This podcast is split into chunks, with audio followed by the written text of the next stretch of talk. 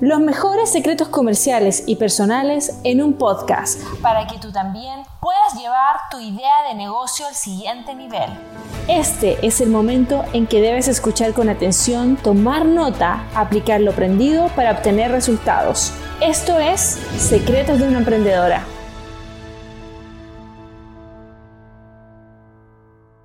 Hola a todos, bienvenido a este nuevo podcast, bienvenido a esta nueva entrevista en nuestro canal de YouTube, bienvenido también a la familia de Facebook que se va integrando. Hoy día traigo también eh, de invitado especial a Santiago Alamant, que es un experto en derecho corporativo y tributario. Él nos viene a orientar hoy día amablemente en todo lo que ustedes deben hacer para formalizar ese emprendimiento. Sé que hay muchas dudas con respecto de cuándo abrimos la empresa, qué tipo de sociedad. Entonces queremos conversar un día amenamente cuál es el paso a paso para que ustedes lo puedan entender en palabras simples, porque sé que ustedes muchos se van confundiendo y, y la verdad que quiero que tomen esta entrevista como una gran herramienta para que empiezan a entender cuál es el proceso y no se confunda. Así que, Santiago, muchas gracias por tu tiempo y por darnos esta entrevista. Gracias Alejandra, un gusto tenerlos a todos. Es siempre una alegría poder compartir en los podcasts, en YouTube, en medios que después uno puede como revisitar. Y bueno, muchas gracias por las palabras. Siempre es rico partir con una persona que, que, dice lindas palabras de uno y uno siempre está contento de también poder compartir con alguien de tu talla, de tu esfuerzo, de tu currículum. Entonces también muchas gracias por haberme traído el día de hoy. Em, tal vez no sé si te parece, pero curiosamente siempre considero que esta temática que pusiste, que es por donde parto, el, el inicio, siempre parte bien con una historia. Te quiero contar un pequeño cuento. Sí, Creo que te puede ser bien interesante. Antes del cuento, eh, me gustaría mucho que tú también te presentaras frente a nuestra audiencia, porque ellos siempre están muy curiosos de saber con quién está hablando Alejandra, quién viene acá, así que yo te conozco muy bien, sé tu trabajo y lo responsable que eres, pero que quiero que tú también cuentes un poquito de ti a nuestro querido círculo de fundadores. Ya. Bueno, en realidad, mira, yo soy abogado, soy abogado y magíster, estudié en una universidad que se llama Universidad Católica, bastante clásico, y en ese lugar yo egresé y me empecé a enfocar en dos grandes cosas. En primer lugar, me empecé a dedicar al mundo de las grandes empresas, entré a un estudio súper reconocido acá en Chile, y al mismo tiempo empecé a darme cuenta que el mundo de la docencia era una de las cosas que más me gustaban. Y en paralelo con los años, empecé a trabajar harto en lo que es el mundo de la docencia universitaria Primero, cuando era pequeño, durante la universidad era ayudante y después ya pasé a ser profesor universitario. Y ahí me di cuenta que la enseñanza y la pasión por empoderar al prójimo fue una de las cosas que siempre me ha empujado. Y pasaron un par de años trabajando como en uno de estos estudios bien reconocidos en Chile y tomé la decisión de independizarme, fundar mi propia empresa. Ya, ahora saben por qué Santiago está aquí, ¿ah? Porque yo incluso con todos los abogados que hemos invitado aquí tienen su beta de emprendedor. O sea, yo encuentro que un buen abogado corporativo, una persona que sabe negocio, una persona que ha hecho negocios. Exacto. Y si eres una persona dependiente, muchas veces no te has enfrentado a las pequeñas cosas del emprendimiento. El emprendimiento tiene puras cosas que, que nadie te cuenta, desde cosas tan pequeñas como desde cómo armo una página web hasta dónde pago la cuenta de la luz y qué pasa con la secretaria. Si son cosas que... Absolutamente nadie te las cuenta, son cosas ocultas si se quisiera. Entonces me pasa un poco que cuando uno se enfrenta a una persona que uno quiere ayudar y es emprendedor, está partiendo, o en el caso de, de la gente que te escucha a ti, que está empezando a, a, una empresa de carácter internacional, se enfrenta a todas estas cosas pequeñas y grandes. Entonces es mucho más valioso y mucho más rica la conversación cuando uno ya ha pasado por eso, cuando uno estuvo ahí, cuando tuvo su primer empleado, su segundo, su tercero, su quinto, y se van girando un poco estas relaciones de entiendo lo que me dices, entiendo por lo que pasas y te puedo ayudar desde un lugar, desde la experiencia, que es distinto desde los netamente teóricos. Absolutamente, absolutamente, tienes toda la razón y, yo por lo menos las veces que, que, hemos hablado de todo esto, yo siento tu, tu empatía y eso ayuda muchísimo. Mm. Bueno, y ahí me pasa un poco que por eso te quería partir contando historias, ¿eh? porque sí, cuéntamelas ahora. Que, siempre encuentro que las historias sirven mucho para ilustrar lo que hay detrás de las leyes, porque las leyes y el derecho, tú ya sabes, son superarios. Las personas cuando no son abogados y se enfrentan a un abogado, hablan en un lenguaje raro, hablan en palabras complicadas y uno se siente como muy atrapado donde en cualquier minuto me equivoco. Y todo esto tiene muchas razones y yo te diría que tiene razones históricas. Históricamente los abogados para poder cobrar efectivamente tenían que usar mucha cantidad de palabras y al mismo tiempo para poderse sentir más validados profesionalmente muchas veces enredan en vez de desenredar.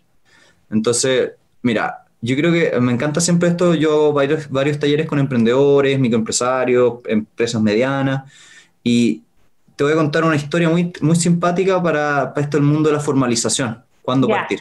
A ver. Eras una vez, hace ya unos 500 años, un sujeto, yo creo que tú lo has escuchado, un tal Cristóbal Colón, que se le ocurrió ir caminando, ¿sí? y se acercó a la gente y le decía, oiga, mire, eh, yo tengo una idea, yo quiero hacer un negocio, yo me quiero ir a las Indias, allá lejos, al otro lado del planeta, pero yo estoy convencido de que si uno se va por el mar derechito, esta cuestión se da la vuelta y llega al otro lado.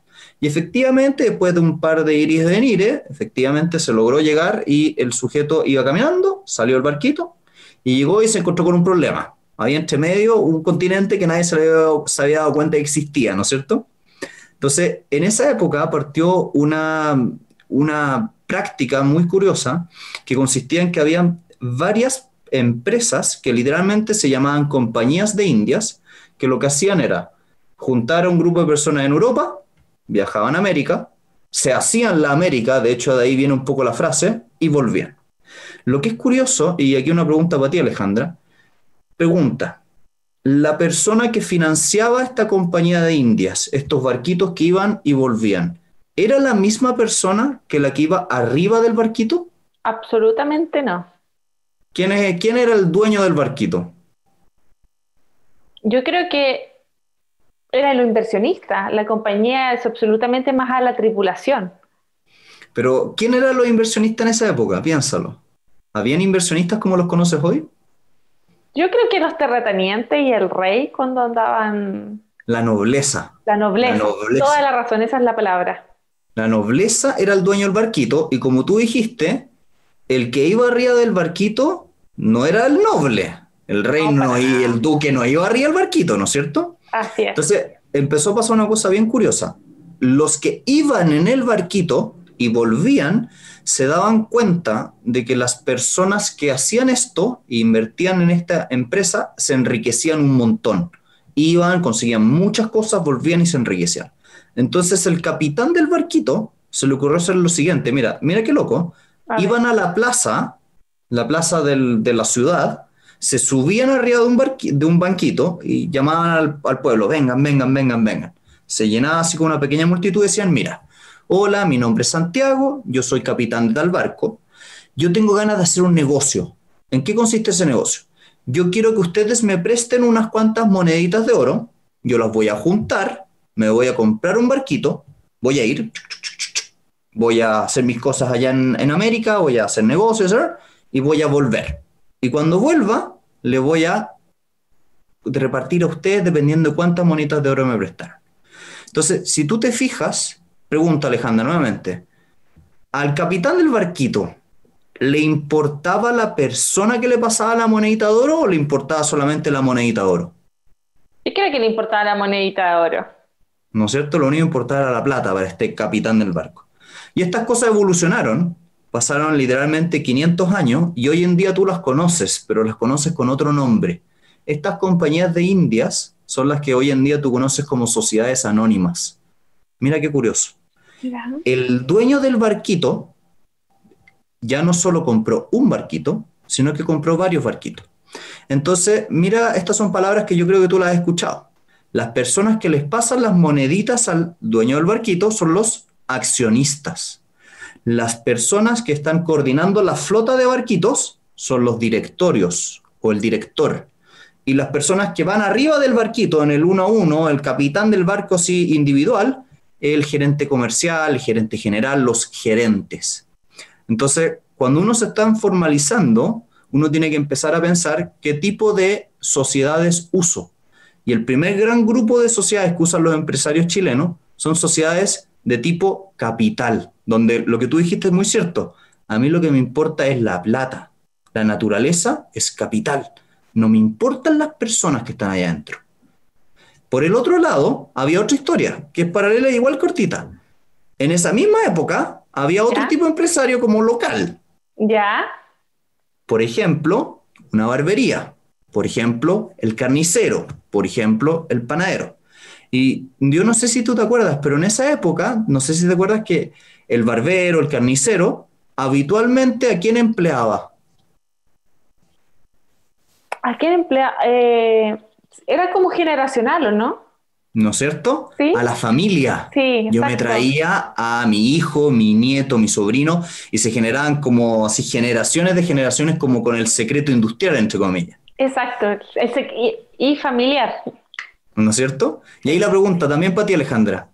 ¿Para ese barbero, ese carnicero, importa la plata o importa la persona con la cual llegó el negocio?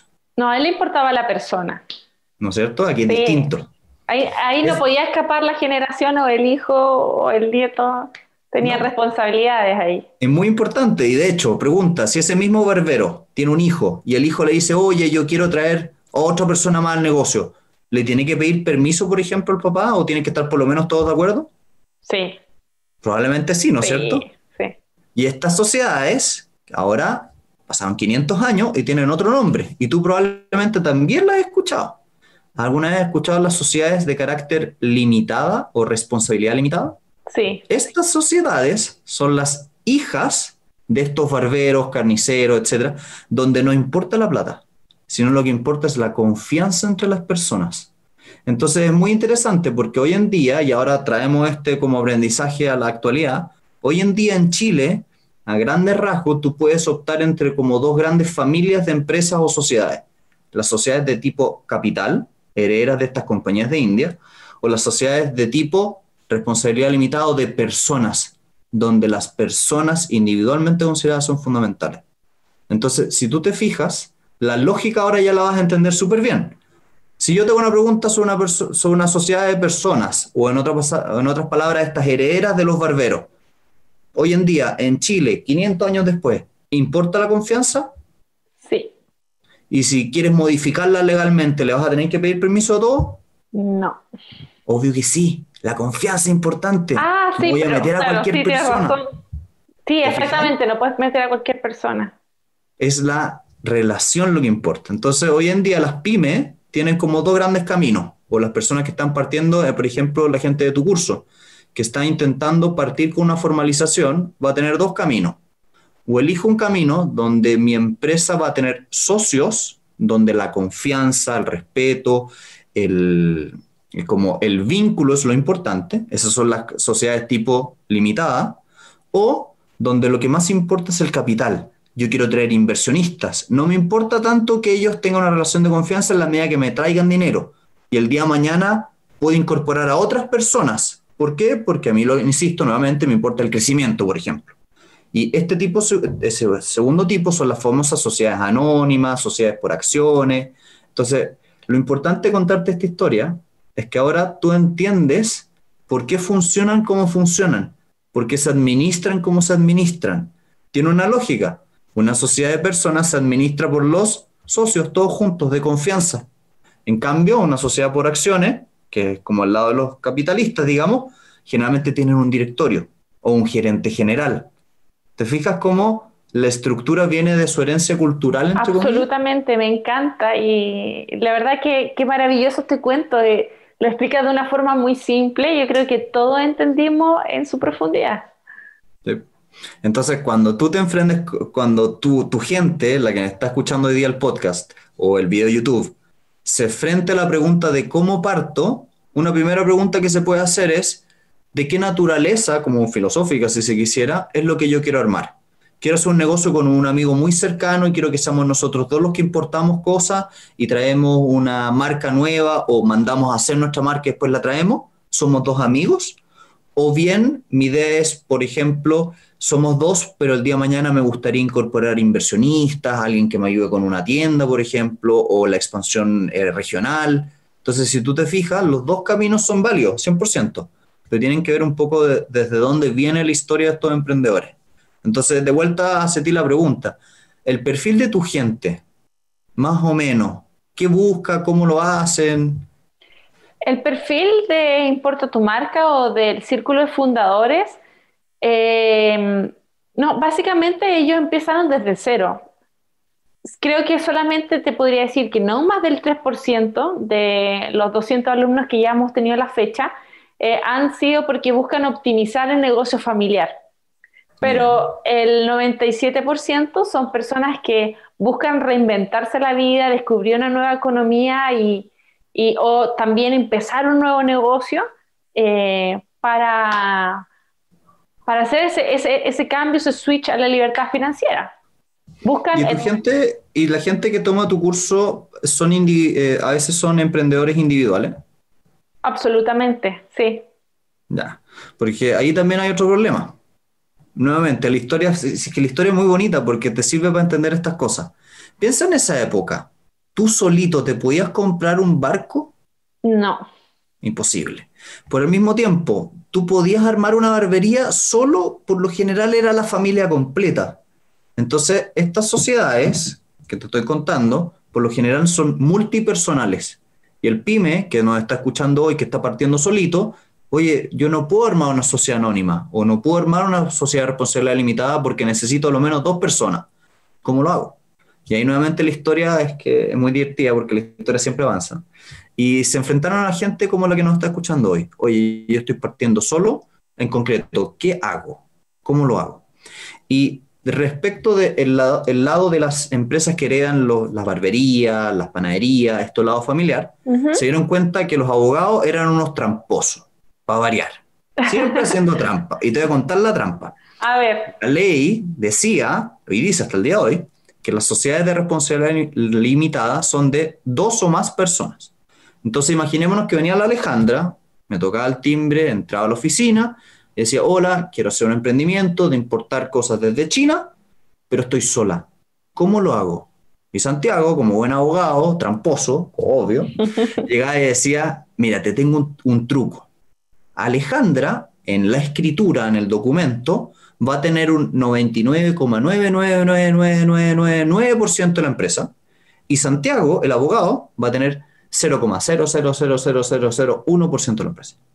En el papel, si tú te fijas, hay dos firmas, pero en la práctica, en verdad está la Alejandra sola.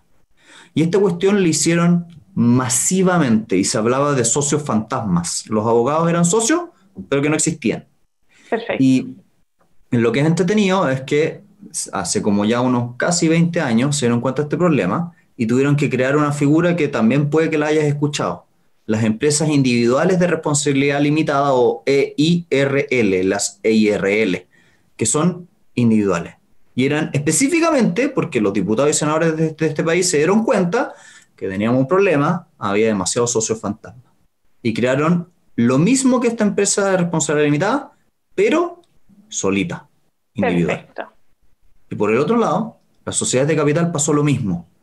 Hacían socios fantasmas que tenían una acción y el otro socio tenía 999 mil. Entonces, ¿qué es lo que hicieron? Crearon otra cosa, que yo también creo que las he escuchado, que se llaman las SPA, o Sociedades por Acciones. Son mis favoritas. son las hijas de las sociedades anónimas. Ahora, pregunta Alejandra para, para tu gente. ¿Qué será más conveniente, una sociedad anónima o una sociedad por acciones? ¿Qué intuición tiene? Eh, yo creo que no, la ha tenido por experiencia, sociedad por acciones. ¿Y por qué? Eh, por un tema de, de, flexibilidad, de que si algún día la empresa crece, hay más probabilidades o más permisos para vender, comprar, arrendar y hacer otro tipo de negocios. Eso es cierto. Y de hecho, eso también tiene otra historia. Sí, a mí me encanta, la, la, gracia de contar historias es que la persona que está al frente tuyo, en este caso toda la gente que nos está escuchando, va a entender las razones y por lo tanto va a poder después intuir cómo son las cosas, aunque nunca las haya escuchado o nunca las haya leído. Lo que pasó aquí es lo siguiente. Las sociedades anónimas, que son estas herederas de las compañías de India, son las empresas más grandes del mundo. Todas, todas, todas, todas. Desde Coca-Cola a Disney a Amazon. Son todas sociedades anónimas. Y si tú te fijas, mueven tanta plata y afectan a tantas personas que las leyes que las gobiernan tienen que ser súper detalladas. Porque si dejamos mucho al aire, podemos afectar a mucha gente. Entonces, lo que pasó en Chile en concreto es que la ley de sociedades anónimas es súper larga, súper detallada y tiene muchos elementos, mucha burocracia, muchos documentos, muchos papeles por, por hacer. En cambio, las sociedades por acciones, que es lo que a ti te gusta y que de hecho es una muy buena recomendación para la gente que nos está escuchando hoy, tiene la flexibilidad y la gracia es que se creó como una alternativa a las sociedades anónimas, que es mucho más flexible, como tú dices tiene menos, menos burocracia, menos documentos, menos cosas que hacer. ¿Por qué? Porque está diseñada para ser empresas de capital, pero más chicas que una sociedad grande como una sociedad Coca-Cola, Amazon, etc. Entonces, también viene un poco de ahí, de que la recomendación para la gente que nos está escuchando tiene que ver con que si es que tú eres una empresa donde el capital es lo relevante, pero no quieres tener un exceso de administración, de burocracia, de papeles, de registro, la sociedad por acciones puede ser una muy buena opción. Entonces yo creo que con eso ya cubrimos todas las grandes líneas de lo que es una formalización y lo que hay detrás, que creo que es súper importante entenderlo. Absolutamente, que me encantó la historia como explicante de una manera tan eh, entretenida y dinámica el tipo de sociedades que uno se enfrenta en Chile cuando quiere abrir una empresa a mí lo que me importa aquí, Alejandra, es que la gente que nos escuche, por último, el día de mañana se va a acordar la historia de Cristóbal Colón. Absolutamente. Tú le vas a decir el número de la ley y nunca se va a acordar. Es imposible. Pero Cristóbal Colón yo ese sí me acuerdo. Entonces, y la compañía de India, yo eso no me voy a olvidar. Muy bueno.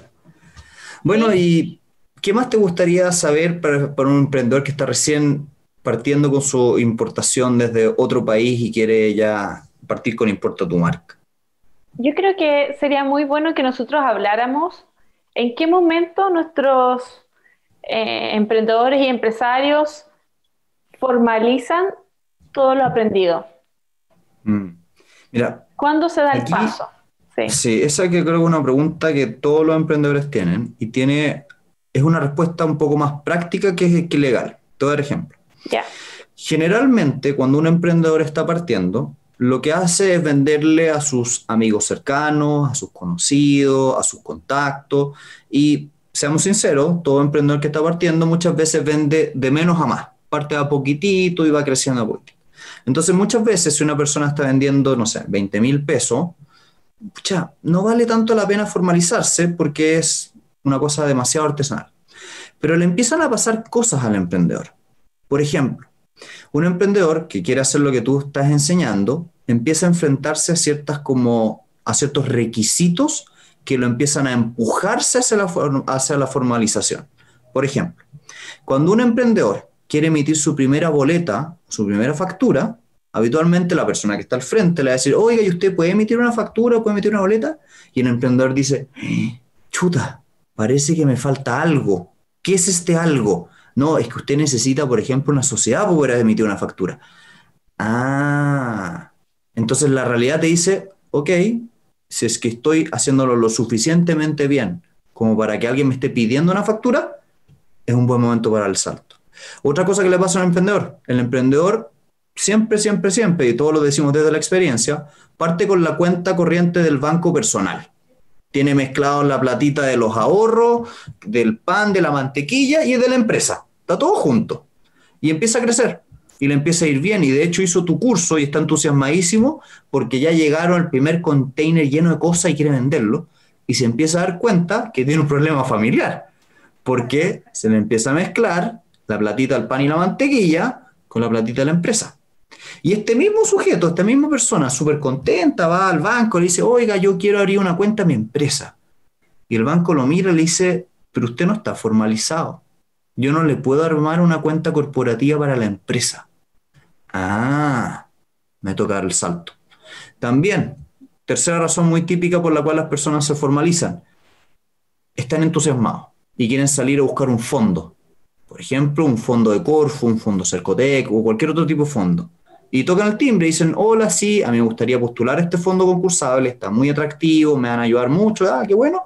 Y empiezan a leer las bases del fondo y le dice, usted tiene que poner el root de la empresa. Claro. pero yo no tengo root, ¿cómo lo hago? Es que tengo que estar formalizado. Entonces, si te fijas, la vida del emprendedor cuando le empieza a ir bien y cuando empieza a tomarse en serio la empresa, es que se tiene que dar el salto. Absolutamente. Y también hay una última razón, y esta, esta la gente lo olvida, pero es que cuando las cosas van mal, también es súper importante estar formalizado. Y te voy a explicar concretamente por qué legalmente es interesante. Imaginémonos que tú, Alejandra, partes con una nueva empresa. Ahora, en vez de importar tu marca, eh, ya bueno, acomodar las cosas, es lanzar cohetes a la luna, uno nunca sabe. y dice, ya, perfecto, vamos súper bien, voy a hacer este emprendimiento, voy a invertir y me voy a comprar mi primer cohete. Y de hecho, vas al banco, te consigues un crédito a tu nombre, no está formalizada, todo perfecto y construyes el cohete.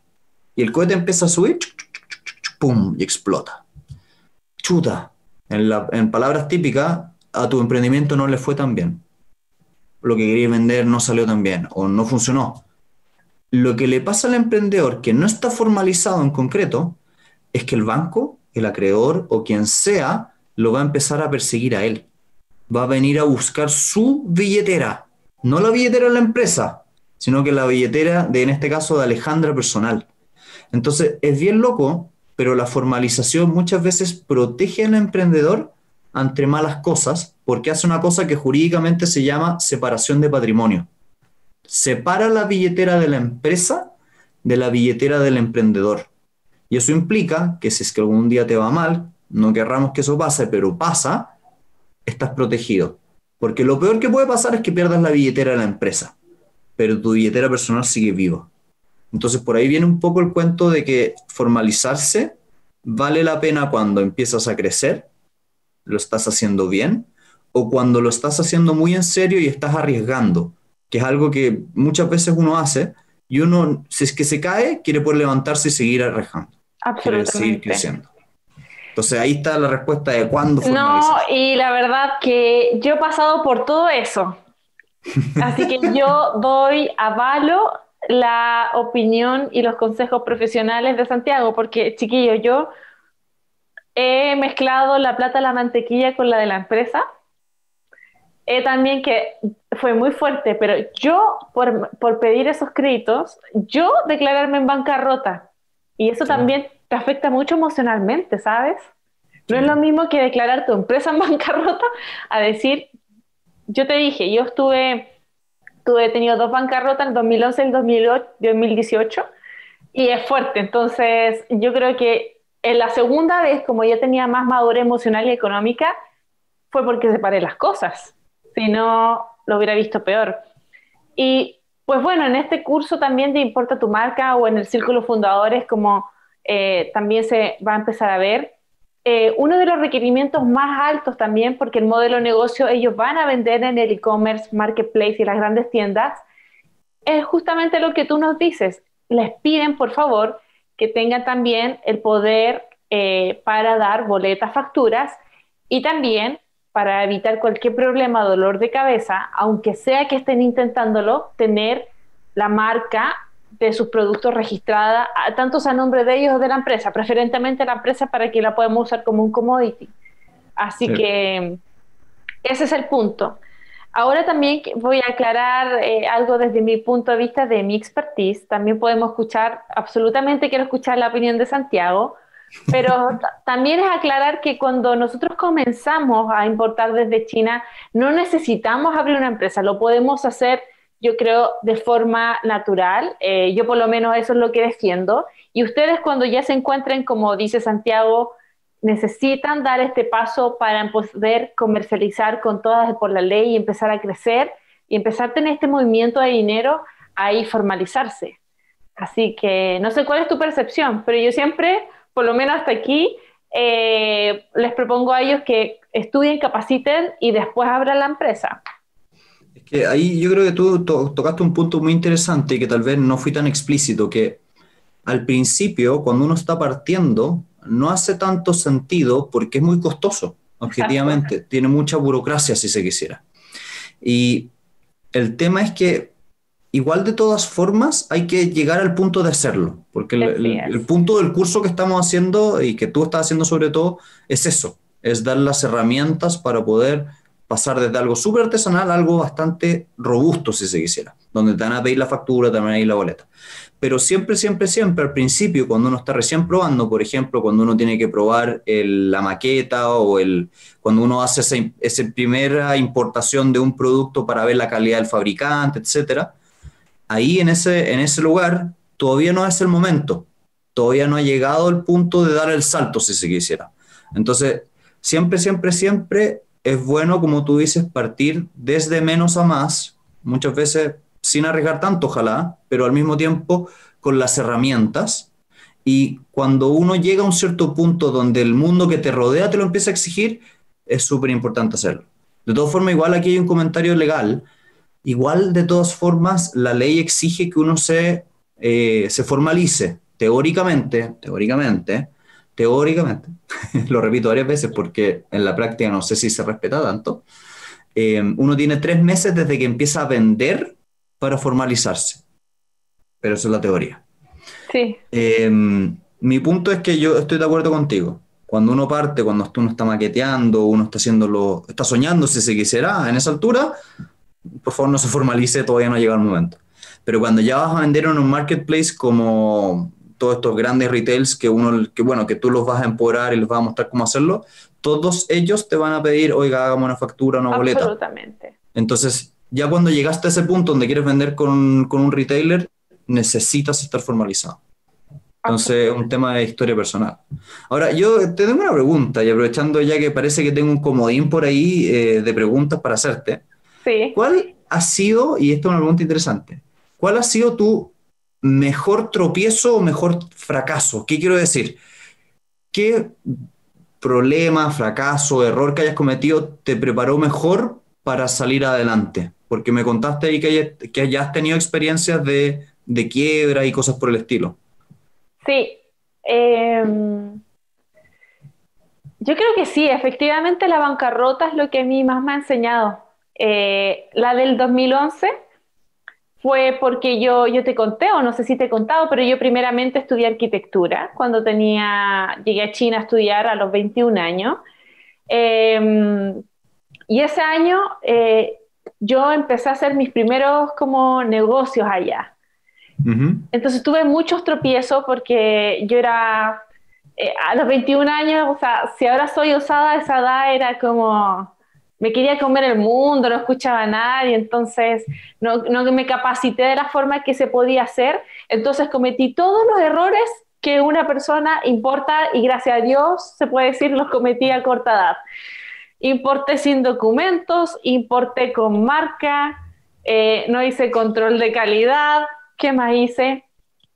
Eh, no hice prototipo, no hice muestra, eh, entonces, yo creo que todos esos tropiezos que me di a los 22 años, eh, porque yo estudiaba arquitectura, o sea, yo aprendí de forma muy amateur, aprendiendo de todos los empresarios de China, de mis amigos, cómo hacer las cosas. Entonces, ese todos esos tropiezos me dieron como el, el know-how que tengo hoy día. Y el tropiezo del 2018 he abierto varias empresas, pero solo de, estas ocho que he abierto, dos me han traído eh, este nivel de, problema.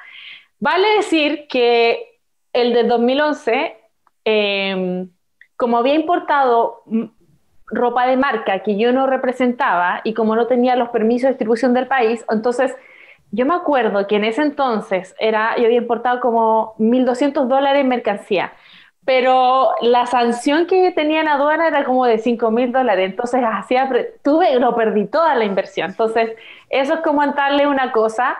La segunda cosa es que yo en ese entonces pensaba que la Proforma Invoice con el Commercial Invoice era lo mismo y, y suenan similares, pero una es cotización y la otra es factura. Entonces, como no tenía la factura comercial que venía desde China, eh, también me costó muchísimo dinero, una gran ascensión, me acuerdo como 700 dólares, rehacer de nuevo la factura comercial, pedir a un agente aduana que me representara eh, frente al servicio aduana para mostrar que yo era la dueña de esa importación. ¿Qué más me pasó? Bueno, han sido cosas así. Entonces, por eso yo siempre, eh, no importa tu marca, les doy como un entrenamiento de, en vez de lo que tienen que hacer, lo que no tienen que hacer.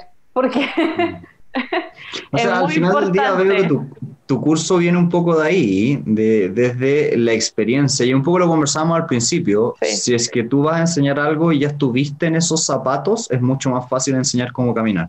Literalmente. Y los tropiezos 2018, el tropiezo tuvo mucho que ver en darle mucha responsabilidad a un socio. Entonces, ¿qué pasó? Había un negocio muy exitoso, una marca que se estaba vendiendo en Chile con mucha fuerza y eh, teníamos responsabilidad compartida en lo que era el banco y también le había entregado mucha responsabilidad al contador. ¿Qué pasó? Que empezaron, el contador empezó a sacar sacando 5 mil pesos, después 10 mil pesos, 20 mil pesos, y eso, cuando uno comienza, no se da cuenta. Dice, ah, pero, ay, si no cuadran 5 mil pesos. Pero después, cuando yo me fui eh, dando cuenta y no teniendo un registro, por eso yo hoy día soy súper minuciosa con los números y siempre yo hago un capítulo completo de cómo calcular una inversión y cómo llevar una empresa, fue por lo mismo, porque los robos comienzan de a poco. Y como a este socio yo también le había dado muchas responsabilidades y no había quedado yo con la participación más arriba de dirigir las cosas, empezaron a desaparecer plata de la cuenta corporativa a la personal. Mm. Entonces ahí cayó todo. Y no entonces ahí yo también tuve que declarar esa empresa en quiebra y cerrarla para poder reformarme. Pero eso ese me dolió mucho ese costalazo, pero como te dije, ya lo tenía, era una empresa, entonces lo que hice fue cerrarla, eh, borrón y cuenta nueva, eh, y, seguir cambiando. Pero igual fue, fue mucho dinero, fue mucha plata, fue un desgaste emocional muy grande. Yo creo que la plata, al final, yo sé, tengo el don, eh, sé cómo hacerla, pero ese momento darte cuenta cuando hay robo detrás de tu espalda, a mí me costó mucho, ¿sabes? Mm. De hecho, caché que es interesante tu historia porque voy a decir una cosa muy triste, pero no es la primera vez que lo escucho. Él ha escuchado muchas veces. Tantas veces que te voy a soplar un truquito que te va a servir para el día de mañana. Gracias, Santiago. Vamos. Uno legalmente puede hacerse cargo de esto. Y de hecho, esto la gente que lo, lo hace sin abogado nunca lo sabe porque nadie te lo explica. Pero en estricto rigor, los poderes de las empresas, que es eso que tú decías de darles facultades para ir al banco, girar cheques, lo que sea, uno puede limitar las facultades de las personas de manera individual hasta ciertos montos y sobre esos montos tienen que actuar todos los socios de conjunto. Y esto se hace mucho por la misma historia que acabas de contar. Es lo Porque muchas veces tenemos dos socios y somos todos simpáticos y todos felices y todo funciona bien, hasta que, y de hecho incluso te voy a contar algo muy triste, muchas veces no es maldad, y muchas veces no son robos. Te voy a dar un ejemplo muy concreto. He visto casos donde dos socios súper mejores amigos, haciendo un negocio, todo perfecto, hasta que pegó el coronavirus. Y uno dice, chuta, coronavirus, pandemia, súper complicado. Y uno de los dos socios, ninguna mala intención, dijo, pucha, ¿sabéis qué? Estoy ante una mala situación económica, tengo que pagar el colegio de los niños, voy a sacar un poquitito de plata, yo te la voy a devolver, te juro. Y el tema es que no, se la, no le dijo nada, simplemente sacó la platita y el siguiente me sacó la platita, entonces me sacó la platita. Y después de un tiempo, el otro fue como, oye, pero ¿qué pasó acá? Hay un, hay un hoyo bien grande en esta sociedad, ¿qué pasó? Bueno, no, es que en realidad ha estado súper complicado, yo te la voy a pagar y no sé qué. Pasa el tiempo, pasa el tiempo, la empresa no se recupera y el dinero nunca tampoco se recuperó. Así es. Entonces la ley y la gente que está bien asesorada por un buen abogado, se antepone a estos problemas y lo deja por escrito y pone que las facultades, específicamente con los bancos, estén limitadas dependiendo de los montos. Y esto tiene una consecuencia muy práctica. Las páginas web de los bancos, no sé si te has fijado, que cuando tú pones una transferencia, te piden un código, ¿no es cierto? El PIN PAS y no sé qué, y la tarjetita coordenada. Los bancos y las cuentas corporativas de los bancos tienen la característica de que tú le puedes pedir que en el caso de que hay un monto superior a, no sé, 500 mil pesos, da lo mismo, el que ustedes elijan, se pidan los PIN PAS de las dos personas. Entonces se tiene que meter persona 1 a su página en el banco y apretar el código, y la persona 2 meterse al banco, apretar el código y ahí puede liberar el dinero. Maravilloso. Entonces está hecho específicamente para esto. Tiene una consecuencia muy práctica y concreta que es que los bancos miran esto en la escritura. Y esto solamente lo puedes saber si tienes un abogado que sabe de derecho corporativo bien. Me encanta el tip que, que me das. Bueno, después de eso, a mí me ha costado mucho recobrar la, confianza y ahora yo soy como la dueña y señora de mis empresas, pero creo que con el sistema y el, y el consejo que me das es, me gusta mucho, podría funcionar. Hay que ser cuidadoso y hay que saber. Ahora, si uno lo hace mal, también hay otros problemas, pero me da lata, no, no, sigamos por ese camino porque tengo como cinco vueltas para darle a cómo escribir esa cláusula para que salga bien, pero hay que ser súper cuidadoso con este tipo de cosas, sobre todo lo que es dinero. Cuando hay socios, súper delicado, aunque no haya habido ningún problema.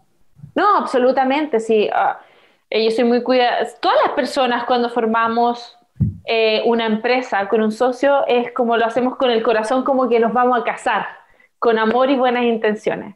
Pero eh, son cosas que, que van ocurriendo y, y, que bueno, que les compartimos con respecto a nuestra experiencia y soluciones también que dar a la querida audiencia. Y a mí ahí también me salta eh, una duda para que la hablemos, que es eh, cómo manejar también lo que hablábamos de eh, constituir esta sociedad, la escritura de constitución. ¿Qué consejo nos das ahí y explicar también cómo qué significa para las personas que están también pensando en abrir empresa? Es que ahí hay que, hay que saber una cosa. Acá en Chile existen dos formas de constituir una empresa. Existe un mecanismo que yo llamo el mecanismo tradicional, que es el mecanismo antiguo, si se quisiera. Y existe un mecanismo nuevo, que se conoce como empresa en un día, que es el mecanismo digital. ¿Cuáles son los pros? ¿Cuáles son los contras? ¿Cómo funciona? El sistema antiguo es literalmente un sistema que nació en 1865, es súper viejito, que consiste en que un abogado se acerca, te, pide cierta información y te ayuda con la redacción de un documento. ¿ya? Ese documento se llama un estatuto, que tiene todas las reglas. Ese documento se termina, se firma, se lleva un notario a un lugar que se llama el registro de comercio y a un lugar que se llama el diario oficial. ¿Ya? Primer camino. Camino 2. El camino 2 es el sistema nuevo, que muchas personas eh, consideran que es como más ágil. ¿Por qué? Porque es una página web dentro de un mismo día puedes alcanzar a tener lista tu empresa. Pero a diferencia del anterior, donde el abogado te hacía una especie de traje desastre, lo escribe tal como tú quieres, este segundo es más parecido un formulario. Es una página web con un formulario online donde uno va rellenando campos. Por lo tanto, también es más rígido, si se quisiera. Tú puedes moverte dentro de las opciones del sistema. Por lo general, tienen pros y contras. El sistema antiguo es más flexible, es más hecho a la medida. El sistema nuevo es más rígido, es más un formulario. El sistema antiguo es más caro, es un contra. El sistema nuevo es más barato. Pero aquí es tramposo porque no es siempre así.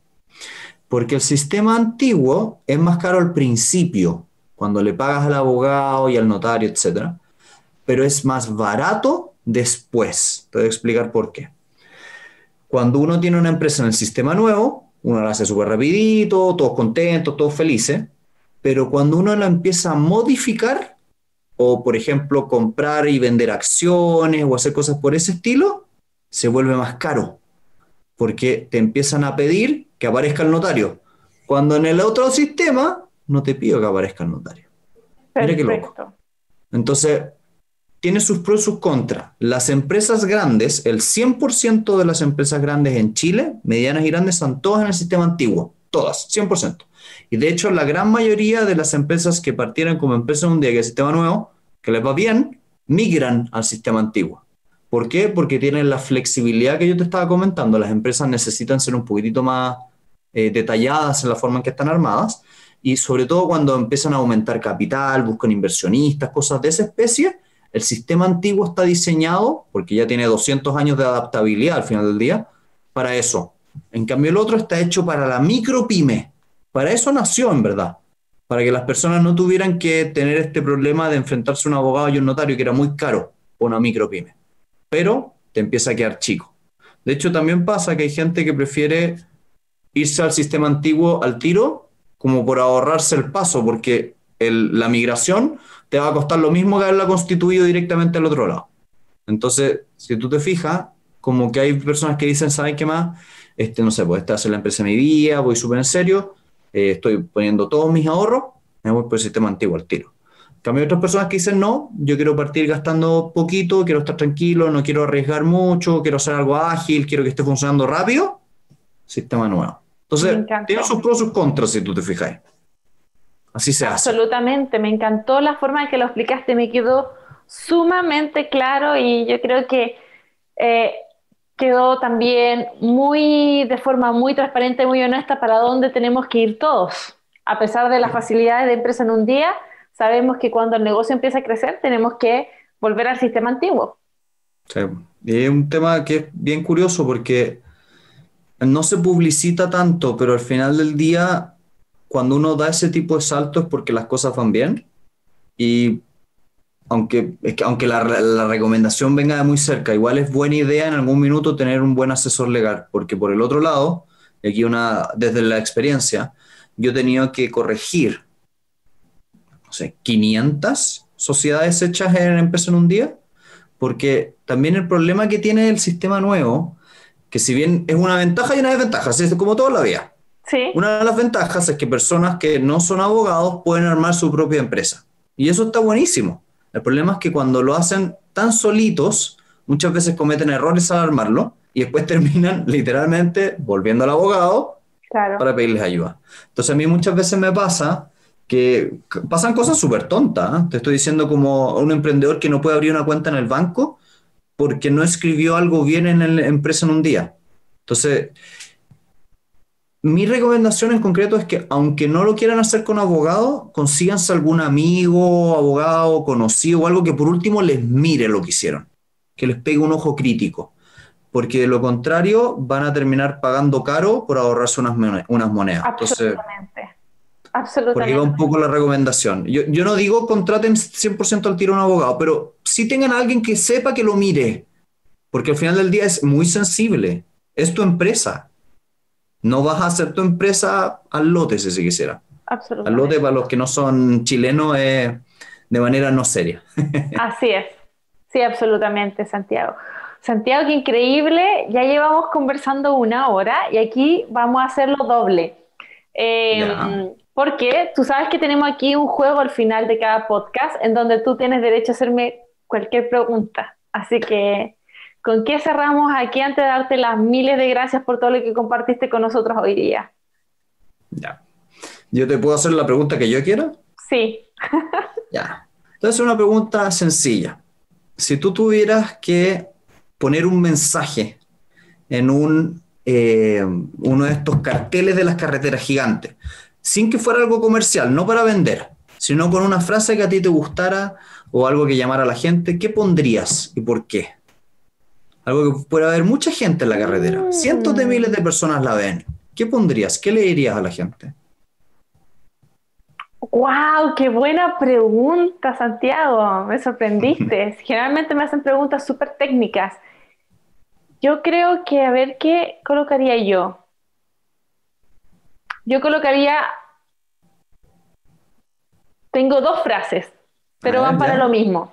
La primera es como que eh, tú aún no llegas, ¿quién tienes que llegar a ser? Y colocarías, puede, puede sonar muy cliché, y también colocaría el viaje hacia, hacia, es hacia el interior. Porque yo de verdad que siento que eh, efectivamente, a pesar de que yo estoy todo el tiempo em, creando negocios, Ah, estoy todo el tiempo viendo nuevas oportunidades de negocios. Solamente he podido crecer o ver los resultados concretos cuando eh, he entendido y me he preocupado en mi desarrollo personal. Entonces yo creo que mm, sería un bonito recordatorio decirle a la gente que puede sonar cliché, pero todo está dentro, para que se manifieste afuera.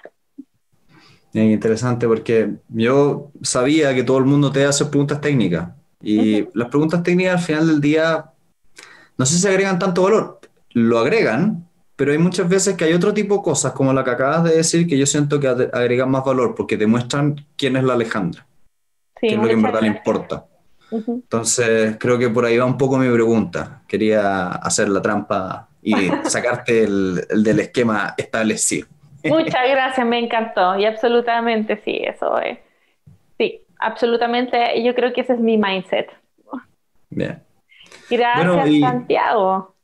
Tal vez como para ir cerrando, eh, contarles un poco si es que algún día me quieren buscar en alguna red social, ¿cómo te contactan? Eso. Eso, si alguna vez quieren saber algo más o los puedo ayudar en algo más, nosotros tenemos dos proyectos. Tengo un proyecto profesional donde si ustedes necesitan ayuda, nuestra empresa se llama SIA, como Silva y Alamán, Group, de grupo, SIA.cl siagroup.cl. O bien, si es que algún día quieren ver mi lado más lúdico, el lado de literatura, nosotros también tenemos un podcast, así que encantados de invitarlos. Nosotros tenemos un podcast que está en Spotify, YouTube, en todos lados, que se llama Elemental Podcast. ¿Y de qué se trata este podcast? Tal como pueden ver acá atrás en mi, en mi fondo con muchos libros, es un, es un podcast de literatura no ficción. Leemos desde libros de negocio hasta libros de urbanismo o medicina, lo que sea. Maravilloso. bastante distinto, Así que si necesitan ayuda legal, me pueden googlear Santiago Lamandi y les voy a salir al tiro. O revisar nuestra página web siagroup.cl o bien si quieren ver un lado más lúdico y entretenerse, ir también a nuestro podcast. Claramente así lo vamos a hacer y te van a contactar y o sea, comentarles desde ya que vamos a invitar a Santiago para que nos cuente más a fondo al círculo de fundadores, porque la verdad que yo quedé maravillada si me dices que eres abogado, no te creo, Santiago. Soy cuentacuento y docente, ¿viste? sí, me encantó. Me encantó. Qué nivel para expresarte súper bien. Nos enseñaste todos muchísimo. Muchas gracias. Gracias a ti. Si quieres llevar tu idea de negocio al siguiente nivel, contar con consejos comerciales comprobados, evitar errores en el futuro, saber cuáles son las técnicas y herramientas que tú necesitas para implementar en tu negocio, Busca mis cursos y asesorías en www.alejandrajara.com. Muchas gracias y nos vemos muy pronto en un capítulo de Secretos de una Emprendedora.